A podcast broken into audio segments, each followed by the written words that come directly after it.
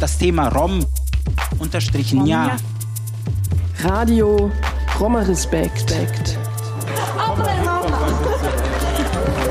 Subjekt. Ne? Komm mal Hip-Hop ein bisschen. äh, Das Thema Rom Subjekt. unterstrichen ja. Akzeptiert uns. Ja, wir sind doch auch Europäer. Nein, nein, wir sind mehr Europäer wie die. Nein, nein. Akzeptiert uns. Kinder, die hier geboren und aufgewachsen sind, die werden abgeschoben. Radio Roma What the fuck? Respekt. Was ist das für eine Nummer? So eine Perle wegzuschmeißen. What the fuck? So, come on. Also nimmt uns doch endlich an. Ich bin Sinto, aber ich bin auch ein Roma. Was hat, ich weiß gar nicht, was das überhaupt eigentlich alles soll, diese ganze, die ganze Ungerechtigkeit. Ich weiß es nicht. Das Thema Rom Omnia. unterstrichen ja. Radio Roma Respekt. Ein Foto. Alt. Schwarz-weiß. Darauf schönes Wetter. Ein Wohnwagen aus Holz mit Fensterläden. Mehrere Menschen stehen davor, am Wagen, im Wagen. Mehrere Kinder, ein älterer Herr mit Hut. Eine Frau steht in der Tür des Wohnwagens mit einem Kind auf dem Arm. Der Wohnwagen steht auf einem Platz, der ist von einem Gartenzaun umgeben. Weiter hinten sieht man ein Haus aus Stein. Wer sind die Leute auf dem Foto? Warum stehen sie da? In welchem Verhältnis stehen sie zueinander? Wann wurde das Foto gemacht? Wer hat es gemacht und warum? Und warum ist das Foto so wichtig? Auf dem Bild ist eindeutig mein Vater zu sehen, als Kind, anhand der Locken ne? Und seine Brüder. Dann mein Großvater und meine äh, Großmutter Adelheid mit einem kleinen Baby auf dem Arm. Kleinkind. Was denkst du, wie es denen da gerade geht? Ich denke sehr zufrieden. Also dieses Bild sagt, äh, äh, zeigt ja äh, die Familie und äh, ich sehe da zufriedene Menschen.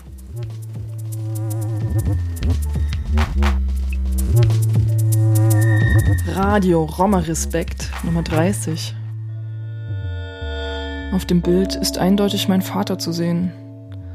Wie Raffaela Laubinger die Geschichte ihrer Familie erforscht und in welchem Zusammenhang diese mit der historischen Fotoausstellung von Jana Müller und Yves Rosenhaft steht.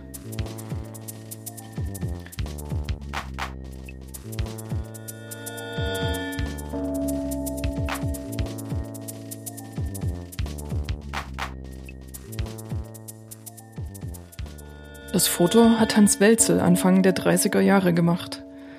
Hans Welzel war Fotojournalist und war damals mit Sinti in Dessau-Rosslau befreundet.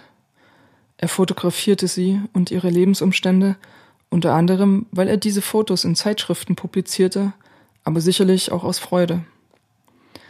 Man sieht diesen Fotos das freundschaftliche Verhältnis zwischen Fotograf und Dargestellten an.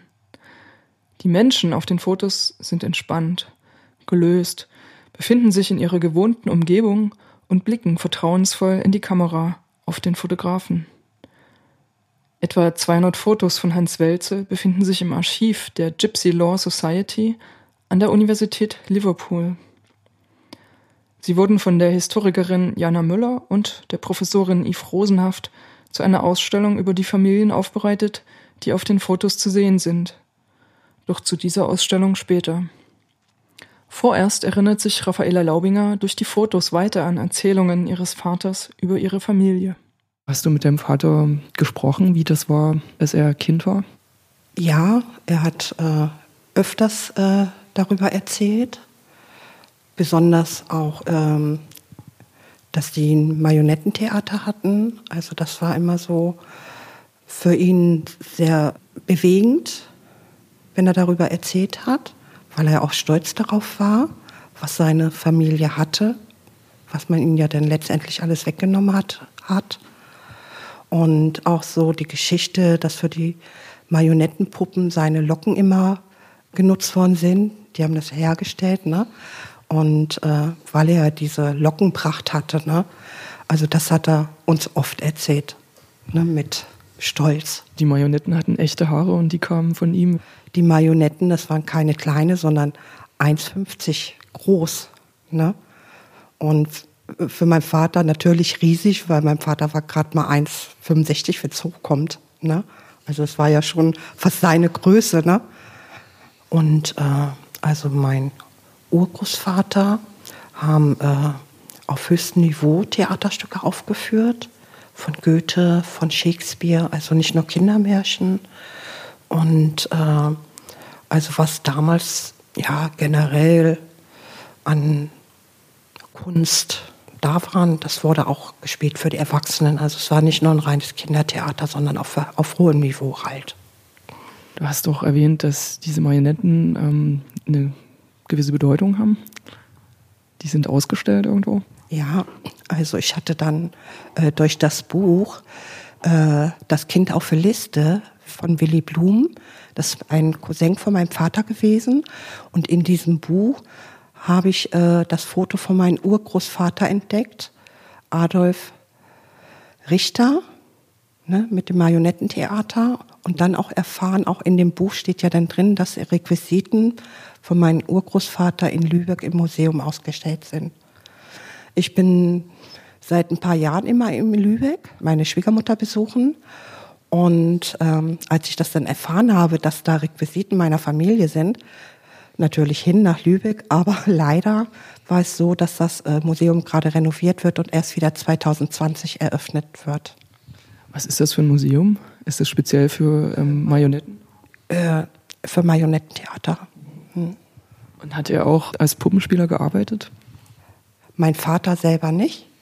Also mein Vater hatte in der Kriegszeit in Film mitgewirkt. Äh, der Anschlag auf Baku, das hat er uns auch immer erzählt, dass er da den Zeitungsjunge gespielt hat. Als ich das äh, letztes Jahr, also ich habe es auch gegoogelt, ich wollte unbedingt diesen Film haben, aber es ist ja hier in Deutschland verboten. Und äh, durch Jana Müller und durch Yves Rosenhaft kam ich dann an die CD. Ne? Das war auch immer so ein Wunsch von mir, weil er es ja auch immer erzählt hat, ich möchte diesen Film haben, diesen Propagandafilm, der ja hier verboten war. Und den habe ich jetzt mittlerweile auch in meinem Besitz. Und dann hat mein Vater mitgewirkt in der äh, Tiefland-Operette äh, von Leni äh, Riefenstahl. Und sein Bruder Onkel Ulitz konnten sie nicht nehmen, weil der schon zu alt war.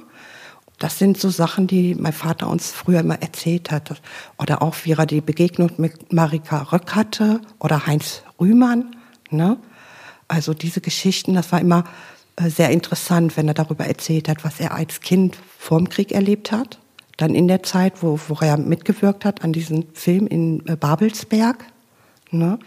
Also er ist da sozusagen ein, als Kinderdarsteller beim Film tätig gewesen. Ja, Anschlag auf Baku ist ein Nazi-Propagandafilm von 1941. Im Mai und Juni 1941 wurden Atelieraufnahmen in der Uferstadt Babelsberg angefertigt. Der Film sollte anti-britische und anti-sowjetische Stimmung verbreiten. Es ist nicht der einzige Film, in dem Sinti oder Roma als Statistinnen mitwirkten. Leni Riefenstahl forderte zum Beispiel als Statistinnen für ihren Film Tiefland eine große Zahl Sintetze aus dem Konzentrationslager Max Glan an. Sie wurden anschließend direkt nach Auschwitz deportiert. Die Alliierten verboten 1945 die Aufführung des Films in Deutschland. Für Raffaela Laubinger ist jede Filmsequenz, jedes Foto, jeder Hinweis jedes Ausstellungsstück im Zusammenhang mit Familienmitgliedern von großer Bedeutung. Sie rekonstruiert die Geschichte ihrer Familie über diese verschiedenen Medien. Fotos von Familienmitgliedern sind sicherlich für jeden Menschen von emotionaler Bedeutung, zum Beispiel um Verstorbener zu gedenken. Menschen, die den Nationalsozialismus überlebt haben, sind oft nur mit dem nackten Leben davongekommen die wenigsten konnten Fotos von Angehörigen retten. Ihr Besitz wurde ihnen nach 1945 häufig nicht zurückerstattet. Umso bedeutsamer sind für die Überlebenden die wenigen Fotos von ihren Angehörigen. Mit ihnen konnten sie sich an die ermordeten Familienmitglieder erinnern und ihre gedenken. Das überwältigende Trauma der Vernichtung, das in seinem Ausmaß und seiner Monstrosität nicht begreifbar ist, konnte so an seinen Rändern ein wenig greifbarer werden. Die Fotos schaffen Gewissheit. Es sind diese Menschen, die heute fehlen, in dieser Familie, in dieser Gesellschaft. Dass diese wenigen Fotos so wichtig sind, hat auch mit der anhaltenden Diskriminierung der Sinti nach 1945 zu tun und mit der vorerst nicht stattgefundenen Aufarbeitung und Entschädigung des Genozids durch die Mehrheitsgesellschaft in der BRD wie in der DDR. Also ähm, nach dem Krieg war ja die Diskriminierung und die Ausgrenzungen bestand weiterhin. Also Integration hat nicht stattgefunden. Meine Familie in Braunschweig mussten dann am Rande der Stadt leben, auf eine Müllkippe, den Madame Weg in Braunschweig. Ähm, die Zustände, kann man sich ja vorstellen, waren nicht gegeben, keine vernünftigen sanitären Anlagen. Und heute, erst nach 70 Jahren, erhalten die Menschen Wasserzugang zu ihren Holzhäusern. Ne, da hat man jetzt äh, Jahrzehnte also gekämpft, dass da wenigstens was passiert. Und letztes Jahr wurde es dann ähm, bewilligt, ne, dass die Menschen nicht mehr diese schweren Kanister tragen müssen, weil viele, die Auschwitz überlebt haben, ähm, die ältere Dame, die da schon ihr Leben lang lebt, mittlerweile etwas über 80 Jahre alt und das war also auch menschenunwürdig letztendlich für eine moderne Zeit im 21. Jahrhundert. Also das äh, Schlimme an der Geschichte, es wurde erst sehr, sehr spät anerkannt, dass sie aus denselben rassistischen Gründen ermordet worden sind wie die jüdische Bevölkerung. Und es wurde erst 1982 von Helmut Schmidt äh, bestätigt, dass das aus denselben Gründen geschehen ist. Dann mit den Wiedergutmachungen ist es so extrem gewesen, dass 2017 erst, wo die meisten ja letztendlich weggestorben sind, ne, die letzten Zahlungen erfolgt sind. Und auch das Extreme an der ganzen Situation ist, dass die Menschen für Sachschäden mehr erhalten haben als für ein Menschenleben. Für Verlust des Pferdes oder den Wohnwagen eben mehr erhalten haben als äh, jetzt für Menschenleben. Ja, und das finde ich schon ganz äh, erschreckend, ne, wie das gehandhabt worden ist von der damaligen Gesellschaft. Nach 1945 nahmen die Gesellschaft und ihre Institutionen den Verlust der Familie nicht als Schädigung wahr. Die wenigen und spärlichen Entschädigungen galten nur für Besitztümer. Nicht entschädigt wurde das Leid, was Sinti und Sintetze durch die Vernichtung ihrer familiären und sozialen Zusammenhänge erlitten. Also mein Vater hat ja seit 1985 war er aktiv bis 2005 ähm, da war ich mit meinem Vater in Sachsenhausen, weil da auch äh, Cousins Familie umgekommen ist. Und 2006 war es dann auch geplant, dass ich mit meinem Vater nach Auschwitz fahre. Nur leider ist er dann im April 2006 verstorben, so dass es mir eben nicht mehr möglich war. Ich hatte mich seinerzeit auch äh, am Zentralrat der Sinti und Roma gewandt, weil ich damals schon mit aktiv werden wollte aber irgendwie hat es dann doch nicht geklappt. Ich denke mal, die Zeit war noch nicht ganz so reif, weil damals sehr viel auch bei mir gesundheitlich äh, passiert ist. Und ja, manchmal braucht äh, das manchmal auch seine Zeit. Ne? Und ich hätte auch gar nicht die Info gehabt, äh, dass Dokumente von meinem äh, Vater existieren. Also ich hatte damals dann die Gedenkbücher von Zentralrat der Sinti und Roma angefordert, wo ja die äh, Angehörigen äh, aufgelistet sind. Als ich das Buch damals durchgeschaut habe, bin ich ja nach dem Alphabet gegangen, wie ich, es eigentlich auch kenne. Und ich habe meine Familie nicht finden können, sondern nur anhand der KZ-Nummer, den den eintätowiert worden ist. Und das fand ich auch schon ganz schön heftig. Raffaela Laubinger ist schon seit längerer Zeit der Geschichte ihrer Familie auf der Spur. Die Recherche ist schwierig. Ein entscheidender Impuls kam von Jana Müller. Ein Bild habe ich von meinem Großvater bekommen durch Jana Müller, wo er jünger ist. Das Foto kannte ich nicht. Da ist mein Vater drauf, mein Onkel Mause und Onkel Olitz als Kinder. Und äh, es ist, äh, es bewegt mich sehr, dieses Foto, ne? weil äh, es sehr wertvoll ist, dass ich jetzt auch mal Fotos habe, nicht nur ein Name, sondern Fotos meiner Familie und das ist das Wunderschöne daran. Die Ausstellung von Jana Müller und Yves Rosenhaft heißt Vergiss die Fotos nicht, das ist sehr wichtig. Die Verfolgung mitteldeutscher Sinti und Roma im Nationalsozialismus.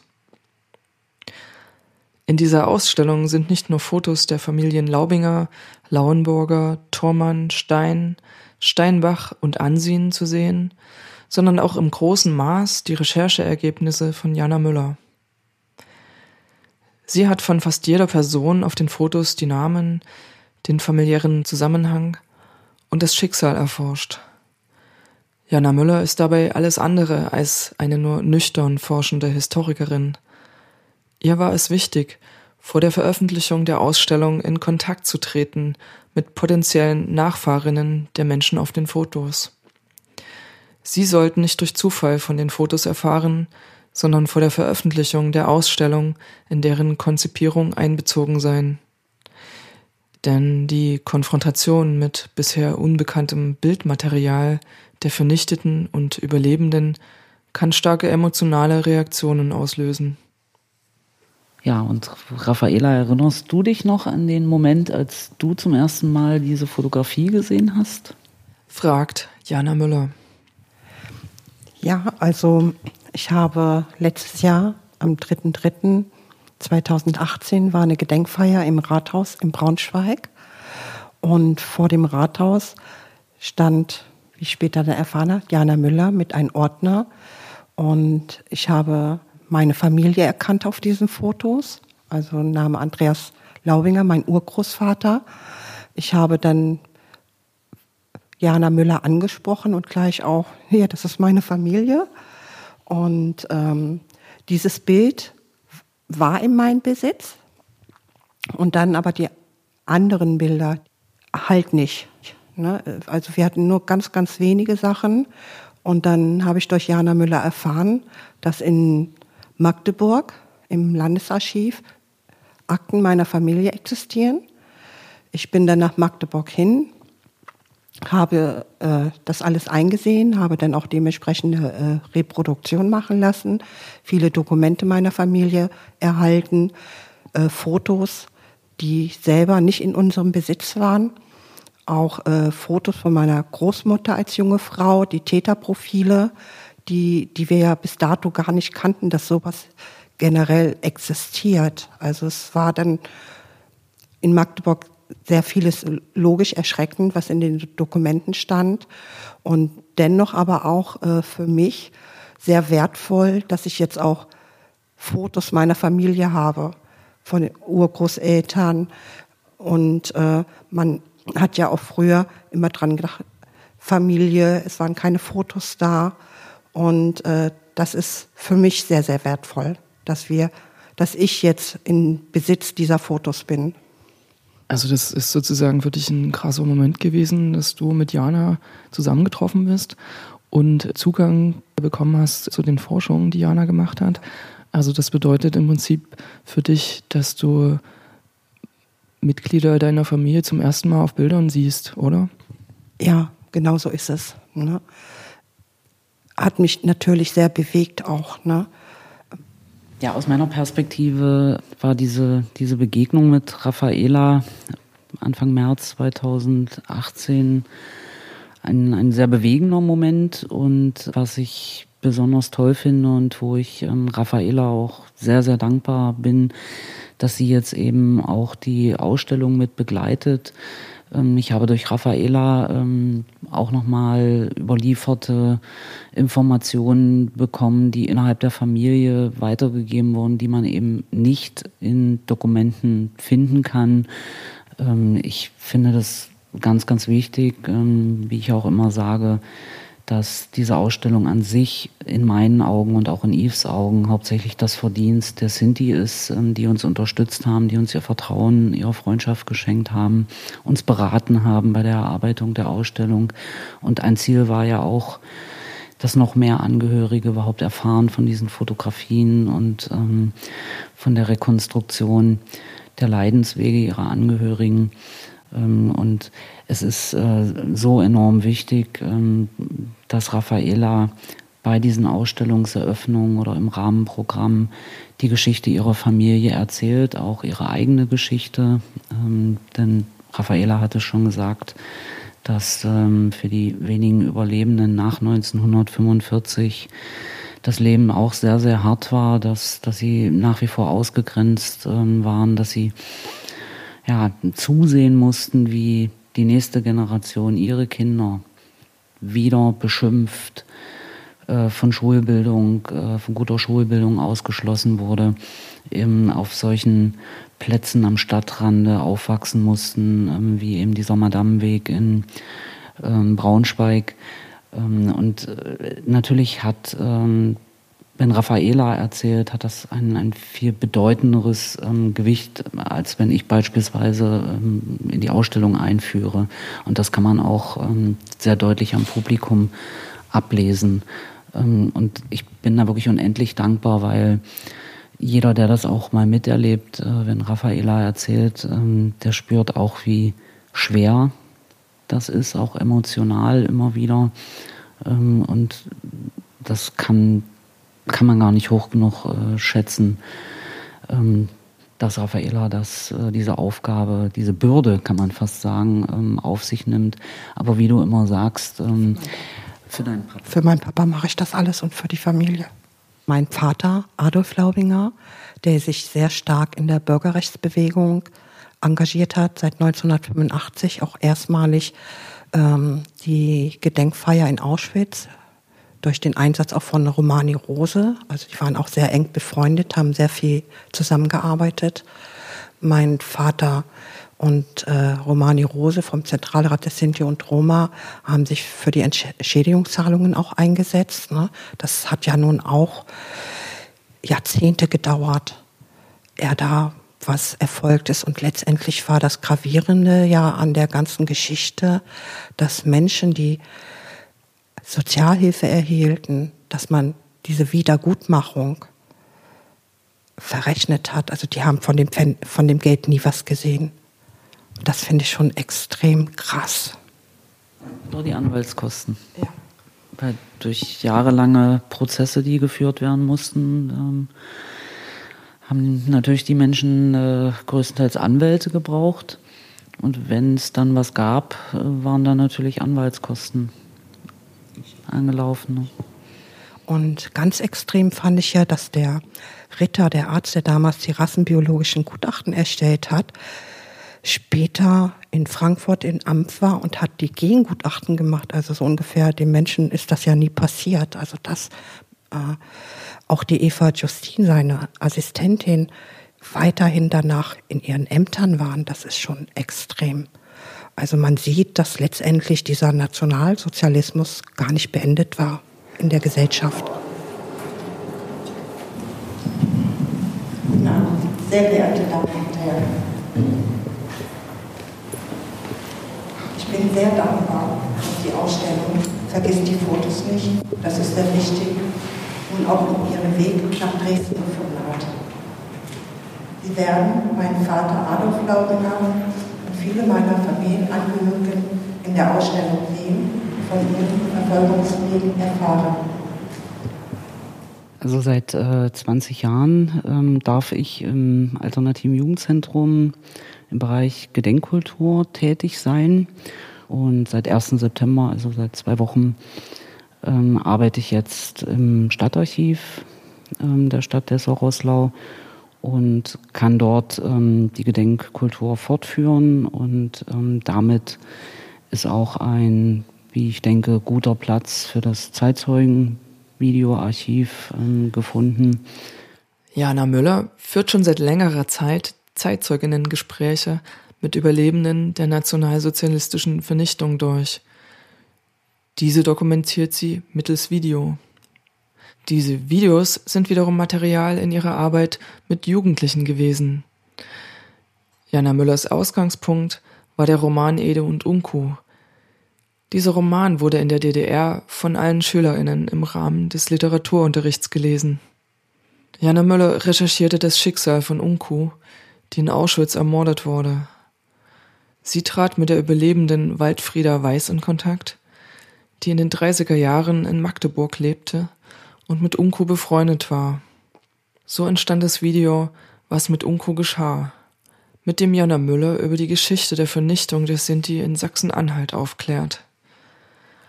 Durch diese Arbeit entstanden intensive Beziehungen und auch Freundschaften mit Überlebenden, wie zum Beispiel Franz Rosenbach. Na, und so ging das halt immer weiter. Ich bin von dem Thema einfach nicht mehr losgekommen. Jana Müller begegnete der Professorin Yves Rosenhaft auf einer Tagung in Liverpool. Yves Rosenhaft hat sich dort mit Fotos von Sinti von dem Fotografen Hans Welzel beschäftigt. Die beiden führten ihre Forschungsergebnisse zusammen und erstellten darauf aufbauend die Ausstellung Vergiss die Fotos nicht, das ist sehr wichtig. Ja, also ich betrachte das ähm, als ein sehr, sehr großes Geschenk in meinem Leben, dass ich ähm, so viele Überlebende kennenlernen durfte und da betrachte ich es auch als ein wirklich großes Geschenk, das Vertrauen, was mir da auch entgegengebracht wird. Denn jeder, der sich mit der Geschichte beschäftigt, die ähm, was Ausgrenzung, Diskriminierung anbetrifft, ja nicht ähm, 1945 äh, endet, äh, sondern nahtlos weitergeht, ähm, der äh, weiß das zu schätzen, wenn ähm, einem das Vertrauen auch ähm, geschenkt wird ähm, und man nicht zu dieser Minderheit gehört. Also, und das ist eben auch mit dieser Ausstellung jetzt hier. Ähm, ich hätte mich niemals an diese Ausstellung gewagt, wenn ich nicht ähm, Kontakte so intensive schon gehabt hätte zu Sinti und da eben auch ähm, sehr unterstützt worden bin. Wenn du sagst, du hättest dich nicht an die Ausstellung gewagt, wenn du diese Kontakte nicht gehabt hättest, kannst du ein paar so Kriterien sagen, nach denen deine Arbeit verläuft, nach denen die funktioniert, nach denen du handelst ähm, in dieser Bearbeitung des Themas Sinti und Roma und deren Diskriminierung? Mhm. Also wenn man äh, dazu forscht, was, was mit äh, Sinti und Roma im Nationalsozialismus passiert ist, dann ist man ja vor allen Dingen mit Täterdokumenten konfrontiert. Ähm, und das ist eben bei den Sinti und Roma sind das vor allen Dingen Dokumente, die äh, von der Kriminalpolizei bei, bei uns in der Region und ähm, was die Familien der Ausstellung anbetrifft, ähm, vor allen Dingen die Kriminalpolizei in Magdeburg ähm, eben diese Dokumente, die, die dort angefertigt wurden. Ähm, und die muss man natürlich ähm, kritisch hinterfragen. Mm, und es sind eben auch viele Fotografien dabei, also genauer gesagt erkennungsdienstliche Fotografien, wo selbst kleine Kinder ähm, das über sich ergehen lassen mussten. Ähm, und die Dokumente strotzen natürlich ähm, ja, von all diesen Stereotypen ähm, die ja leider bis heute äh, fortbestehen. Äh, und ja, ähm, es geht in erster Linie, finde ich, darum, der Opfer in Würde zu gedenken und ihre Geschichten in Würde zu erzählen. Und da die Grundlage für diese Ausstellung eben auch diese zivilen Fotografien, die bei uns in Dessau-Rosslau von diesem Fotojournalisten Hans Welzel angefertigt ähm, worden sind, geht es ja auch um ähm, ästhetische Gesichtspunkte. Ähm, es gibt Nachfahren der Familien. Ähm, das Letzte, was, was ich möchte, ist, dass ähm, sich Menschen verletzt fühlen ähm, durch solche Geschichten, die man erzählt. Ähm, und deswegen war das für mich so immens wichtig und eine ganz, ganz große Unterstützung und auch für Yves Rosenhaft, mit der ich ähm, die Ausstellung zusammen gemacht habe, dass ähm, wir da wirklich uns auch austauschen konnten mit Sinti zu einzelnen Punkten, was Fotografien anbetrifft oder Dokumente. Das ist vielleicht der Punkt, darüber zu reden, wie kam es zu dieser konkreten Ausstellung? Also was hat dahin geführt? Du hast sozusagen jetzt die Vorgeschichte beschrieben mit diesem reichen Kompendium an Arbeiten, die du schon vorher gemacht hast zum Thema. Wie genau kam es dann zu dem neuen Bereich Foto, wo ihr doch vorher eher mit Video- und Audiodokumenten gearbeitet habt? Also schon in diesem Unku-Film sind einige wenige Fotografien, die ähm, Hans Welze, Welze gemacht hat, äh, zu sehen. Ähm, insbesondere durch die Veröffentlichung von Reimer Gilsenbach ähm, bin ich darauf aufmerksam geworden. Reimer Gilsenbach, ähm, Bürgerrechtler und Schriftsteller in der DDR. Ähm, und in seinen Publikationen bin ich darauf aufmerksam geworden, dass, äh, dass es diese Fotografien gibt und auch darauf aufmerksam geworden, dass ähm, sie sich im Archiv der Universität in Liverpool befinden. Äh, Yves und ich haben dann gemeinsam äh, den Gesamtbestand von Fotografien, das sind ungefähr 200 Fotografien, da ist auch mir erstmal bewusst geworden, dass das so ein umfangreicher ähm, Bestand von Fotos ist, ähm, gesichtet ähm, und haben angefangen zu versuchen, die äh, Porträtierten und Fotografierten zu identifizieren, weil das war eigentlich die größte Herausforderung. Wie war das dann für dich, diese Fotos zum ersten Mal zu sehen? Sehr ergreifend. Also, ich kann es gar nicht beschreiben. Ähm, natürlich dadurch, dass ich mich mit vielen von dieser Liste, der Ausweisungsliste beschäftigt hatte, kannte ich ähm, vor allen Dingen Fotografien dieser Menschen, die eben von der Kriminalpolizei in Magdeburg angefertigt wurden, also diese erkennungsdienstlichen Fotografien. Und ähm, dann diese Fotos zu sehen, die ja auf der Basis der Freiwilligkeit entstanden sind und natürlich unter ganz anderen äh, Umständen als diese erkennungsdienstlichen Fotografien. Das war wirklich sehr, sehr bewegend ähm, für mich und immer natürlich in dem Wissen und bei manchen kannten wir ja schon das Ende, ähm, was sie erlitten haben. Ähm, also diese Fotografien zu sehen in dem Wissen, dass wenige Jahre später die meisten von ihnen auf grausamste Art und Weise ermordet worden sind. Ähm, dafür finde ich eigentlich gar keine Worte, aber ich, ich glaube, jeder versteht das, wenn man weiß, was mit diesen Menschen passiert ist und sieht dann, Viele dieser Fotografien zeigen ja die Menschen in Dessau-Rosslau noch in einer ähm, recht gelösten Stimmung. Die Familien sind noch zusammen. Und kurze Zeit später, nach der Ausweisung aus Dessau-Rosslau und aus Anhalt, beginnt äh, im Juni 1938 das Auseinanderreißen der Familien. Ist es dann für dich auch in dem Moment mh, hm, begreifbarer geworden, also was der Nationalsozialismus da zerstört hat und wen? Also, weil ich kann mir vorstellen, wenn man viel so Archivstudium macht und mit Akten arbeitet und gerade eben nur diese Täterperspektive hat und dann ähm, die andere Seite sieht, wie diese Menschen durch einen Fotografen dargestellt sind, der mit denen eine persönliche Beziehung hatte, wird es dann plastischer, äh, wie diese Menschen waren, wie die gelebt haben? Also das, das hat dieses Wissen äh, bei mir verstärkt, weil ich habe ja vorher, ähm, wie gesagt, auch mit, mit jüdischen Überlebenden ähm, viel zu tun gehabt, Interviews gemacht, deren Familiengeschichten dokumentiert, auch in Filmen. Ähm, daher kannte ich das natürlich schon, die Zerstörung ganzer Familien. Das war jetzt nicht, nicht so neu für mich, ähm, aber ähm, also es hat für mich nochmal begreifbarer gemacht, dass die Sinti mit dem Völkermord aus unserer Region vollkommen verschwunden sind. das war eigentlich das, was ich, als ich dann diese Fotografien gesehen habe und habe auch ähm, erste längere Texte von, von Hans Welzel gelesen, das war das, was ich da begriffen habe.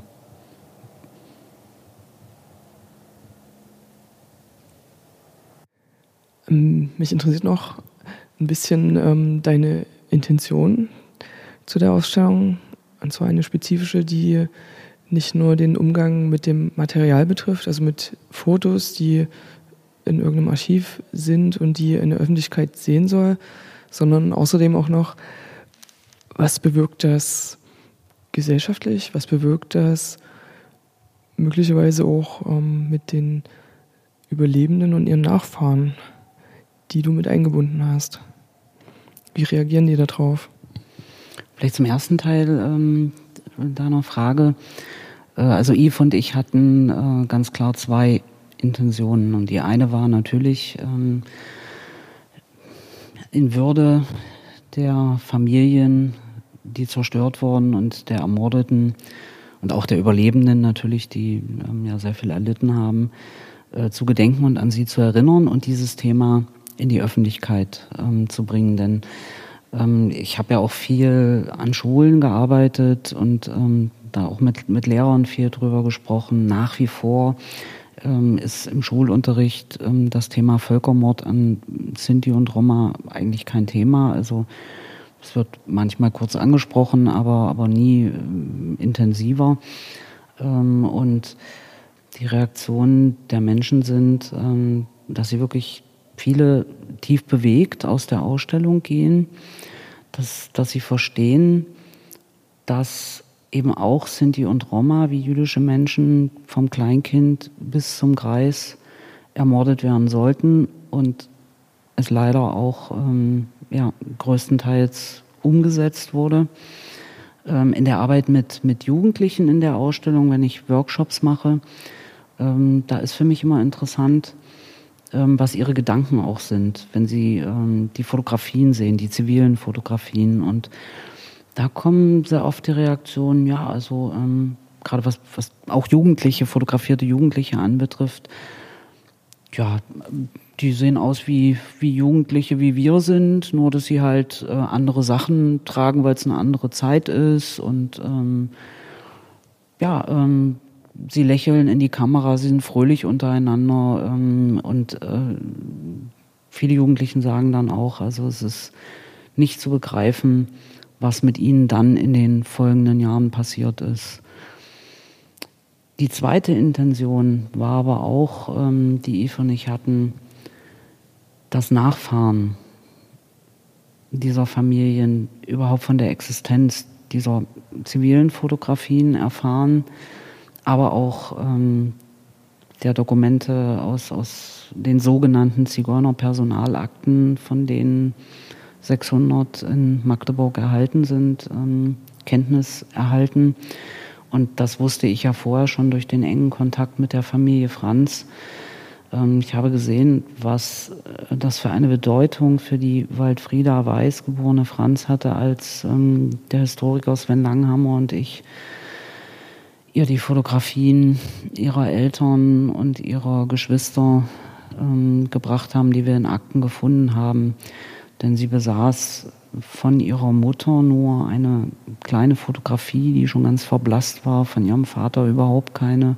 Mutter ist in Bernburg in, in der sogenannten Euthanasie-Tötungsanstalt ermordet worden, der Vater in Mauthausen erschlagen worden, ähm, die meisten Geschwister mit ihren Kindern ermordet worden und von daher aus habe ich das ja auch schon vorher mal erlebt, also was das für eine Bedeutung für die Familien hat, ähm, da dann Dokumente auch zu bekommen, unter anderem auch von Vorgängergenerationen, ähm, Heiratsurkunden, Taufurkunden, ähm, weil sie ja fast nichts haben.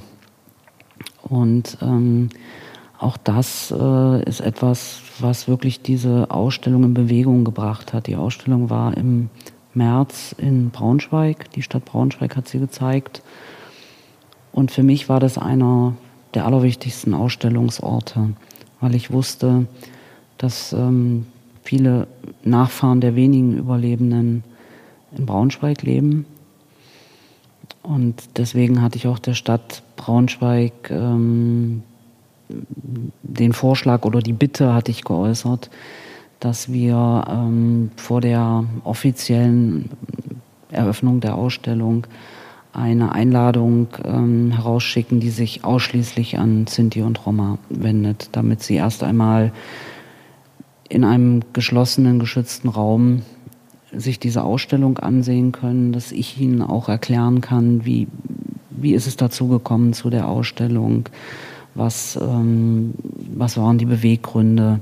Ja, und ich sag mal, das, das war natürlich sehr, sehr aufregend ähm, für mich, weil ich hätte es auch verstanden, wenn jemand von den Nachfahren beispielsweise gesagt hätte, das geht aber gar nicht hier, diese Fotografie äh, meiner Großmutter als Beispiel so zu veröffentlichen. Ähm, so kam es nicht. Ähm, es, äh, es war so, dass nach den ersten fünf Minuten ein junger Mann aufstand und sagte, ich bin der Enkel von der und der. Ne? Ja, und ähm, seither entstehen immer mehr Kontakte zu, zu Nachfahren und ähm, ich bin, bin sehr, sehr froh, dass ich ähm, die Möglichkeit habe, eben auch äh, Fotografien den Familien übergeben zu können und erfahre auch von, von einigen, wie es ähm, den Überlebenden nach 1945 ergangen ist. Ja, und ganz bewegend ist ähm, für mich wenn Nachfahren mich an die Gräber der Überlebenden führen, so wie das auch ähm, Raffaela gemacht hat. Ich würde dich noch ein bisschen dazu ausfragen zur Methodik der Ausstellung. Also wie habt ihr die konzipiert? Also wenn ich jetzt so rekapituliere, was ich da gesehen habe, da sind natürlich vorrangig die Fotos von Hans Welze, die, die sehr lebensweltlichen Fotos von äh, Sinti und Roma äh, von Anfang der 30er Jahre zu sehen in großen Aufnahmen, also in großen Kopien. Vorrangig, also das ist das, was erst ins Auge sticht.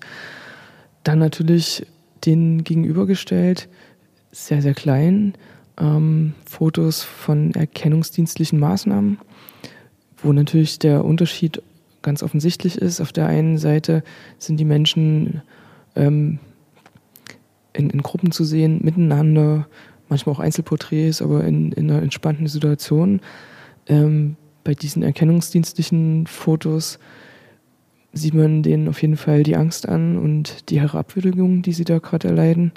Ähm, eine große Last, die sie gerade ertragen müssen. Und dann stehen daneben Texte, die nach einzelnen Familien sortiert sind ähm, die meistens bezeichnet sind mit einem männlichen Vornamen, also ein, ein Mann sozusagen mit seiner Familie ist da beschrieben und äh, nach einem Einführungstext, wo so ein bisschen die Familie beschrieben ist oder ihr, ihre Geschichte, hat man dann quasi so eine, eine ganz ähm, minutiöse Recherche über die Verwandtschaftsverhältnisse, auch die Namen und auch teils Daten, Geburtsdaten und Sterbedaten auch sehr minutiös aufgeführt, ähm, in, in, einer Weise, wo ich das Gefühl habe, ähm, das ist unglaublich gründlich recherchiert und ähm, es ist quasi auch wie so ein Archiv selbst, die Ausstellung. Ja.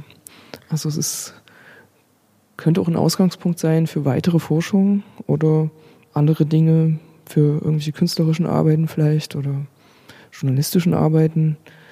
Habt ihr da bestimmte mh, hm, Konzepte dazu im Kopf gehabt oder euch bestimmte Dinge dazu überlegt, warum ihr was wie anordnet, wie sprachlich formuliert, wie ausführlich macht, sowas? Also ganz, ganz wichtig war uns, dass wir ähm, die Verfolgungsgeschichten ganzer Familien erzählen. Man hätte natürlich auch ähm, in Anführungszeichen nur die Geschichte einer einzelnen Person ähm, erzählen können.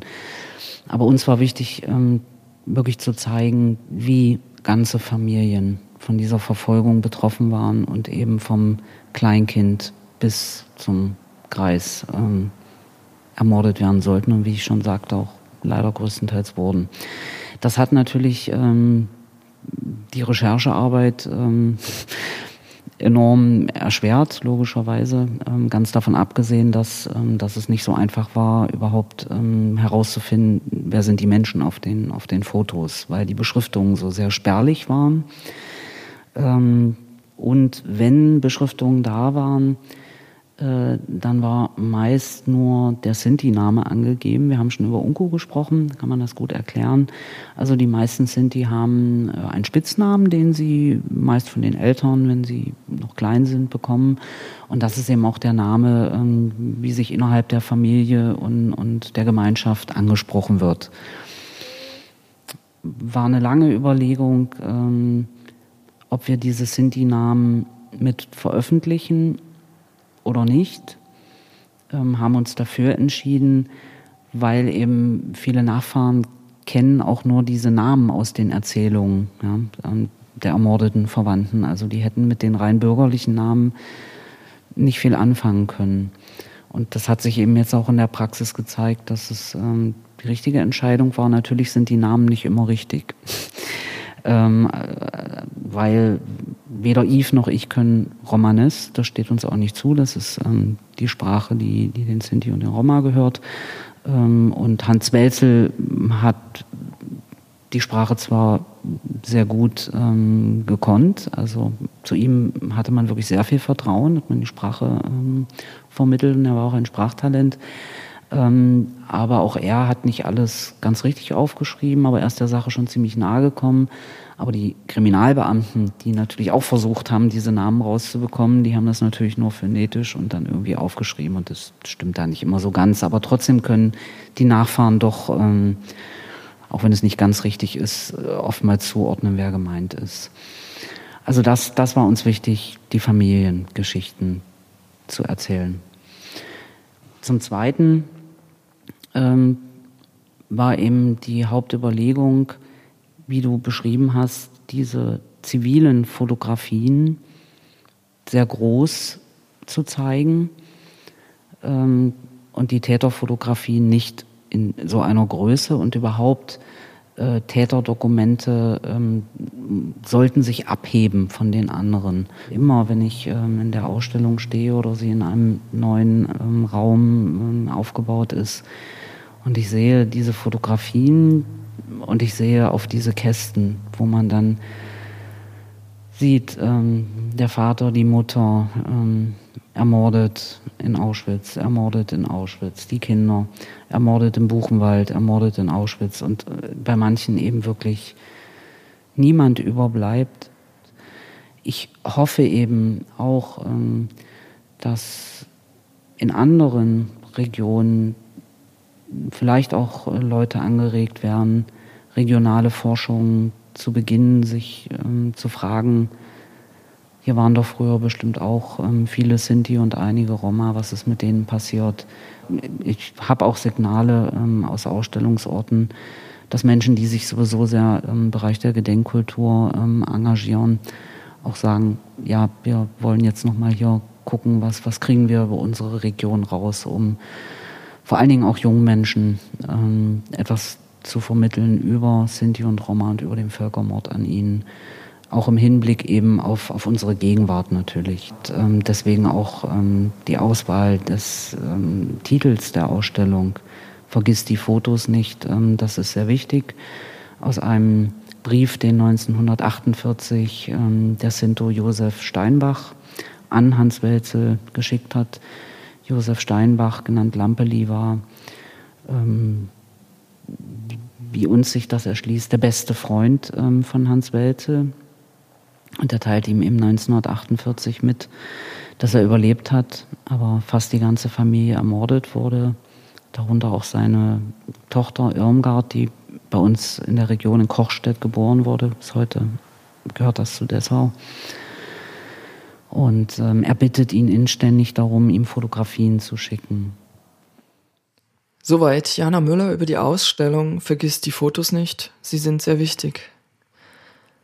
Auch Raffaela Laubinger arbeitet mit Jugendlichen zur Geschichte der Sinti und ihrer Verfolgung im Nationalsozialismus.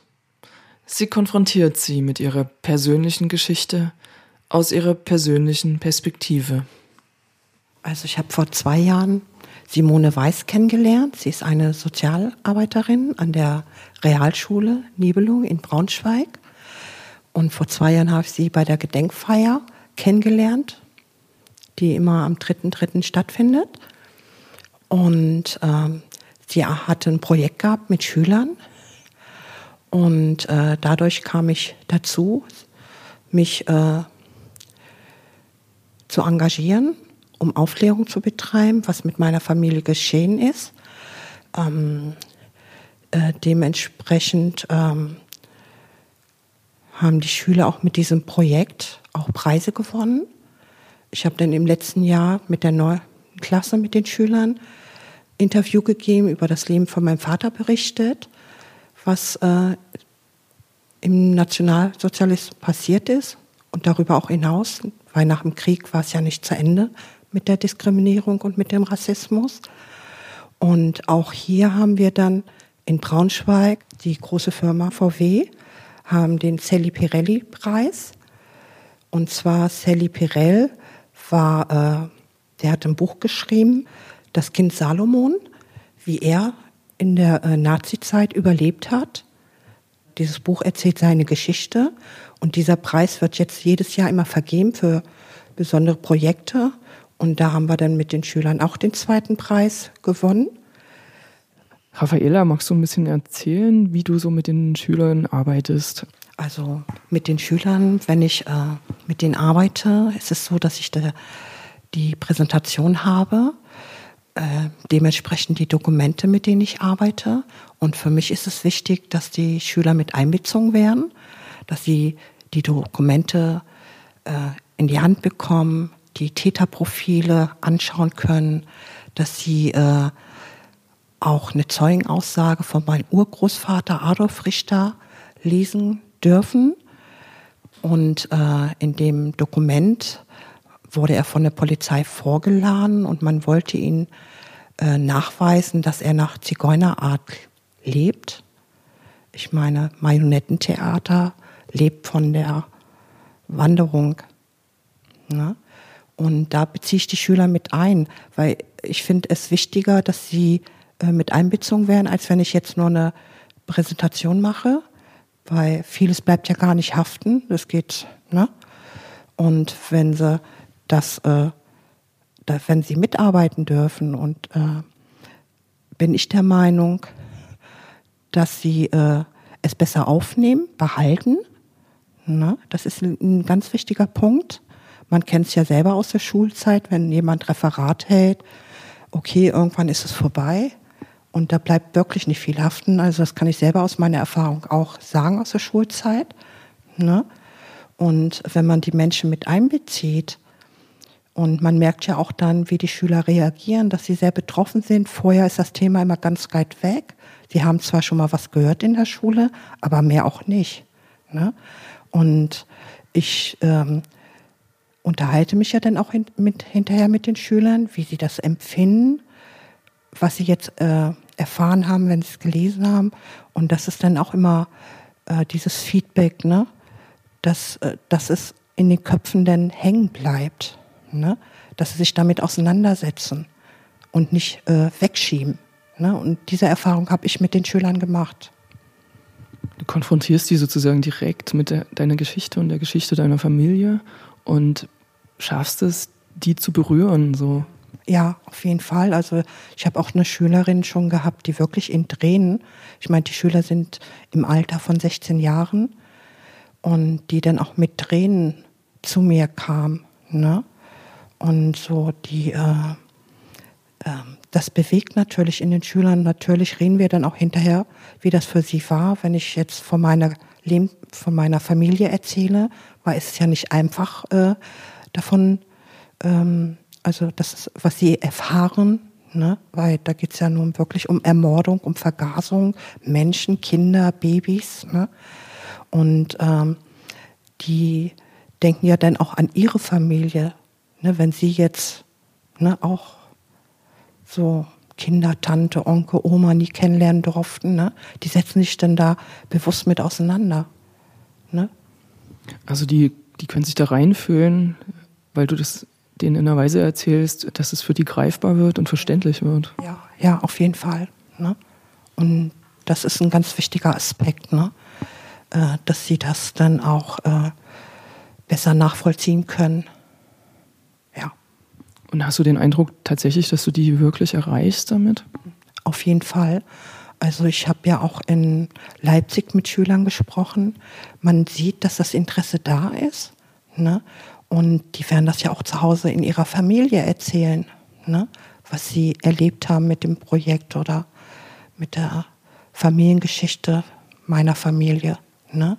Das, ähm, das ist ja auch so, dass auch diese Info weitergegeben wird. Das ist ganz wichtig in der heutigen Zeit, ne? Dass diese Aufklärung stattfindet.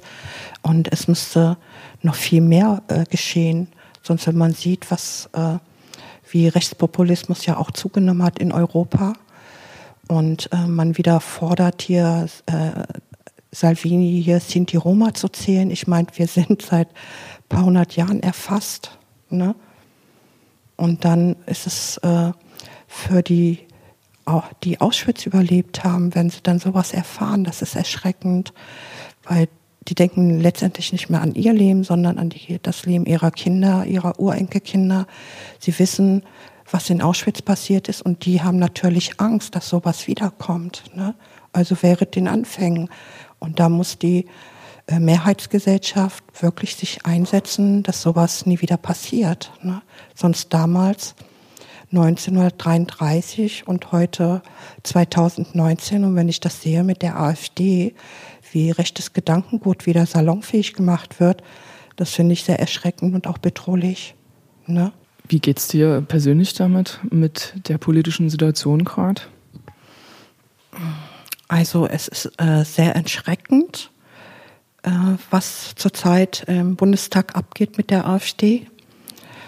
Und ähm, dass überhaupt sowas im Bundestag mittlerweile erlaubt ist, dieses rechtes Gedankengut. Also ich verstehe nicht, dass da äh, dem Verfassungsschutz da irgendwie die Hände gebunden sind. Auf eine Art klar, die wurden demokratisch gewählt, aber so war es damals auch. Hitler wurde auch gewählt von der Bevölkerung.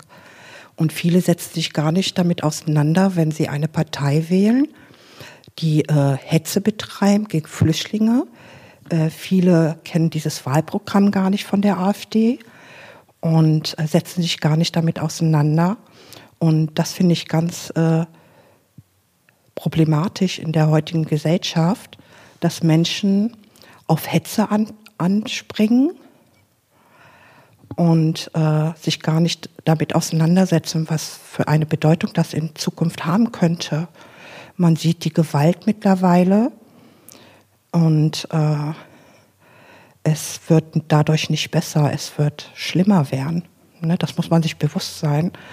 Und da ist die Politik auch gefordert, hier äh, einzuschreiten. Die Menschen fühlen sich äh, nicht verstanden äh, von der Politik. Es geht äh, um ja letztendlich Bildung, was wichtig ist, um soziale ähm, äh, Gleichheit letztendlich und ähm, das Problem sehe ich, dass äh, einfach zu wenig für die Menschen hier gemacht wird und dadurch dann dieser Hass entsteht auf Ausländer. Also was ich mir wünsche von der Gesellschaft, dass wir ein Miteinander haben und nicht ein Gegeneinander. Hm, letztendlich ist es ja so, möchten wir alle in Frieden leben und äh, auch für unsere Kinder eine gute Zukunft ermöglichen. Und das geht nur, wenn wir uns dafür einsetzen, dass dieses rechte Gedankengut nicht weitergetragen wird, sondern dass die Menschen sich auseinandersetzen, welche Bedeutung äh, dies hätte für die Zukunft und äh, was es für ihre Kinder, für ihre Enkelkinder bedeuten würde, wenn diese Zeiten wieder herantreten. Und da setzen sich ja, das ist so mein Anliegen, dass man sich damit auseinandersetzen sollte, was es für die Zukunft bedeuten würde, für unsere Kinder, für unsere Enkelkinder und so weiter. Danke, Raffaela Laubinger, für das Interview. Ich danke auch. Das Thema Rom. Romja. Unterstrichen ja. Radio Roma Respekt. Respekt.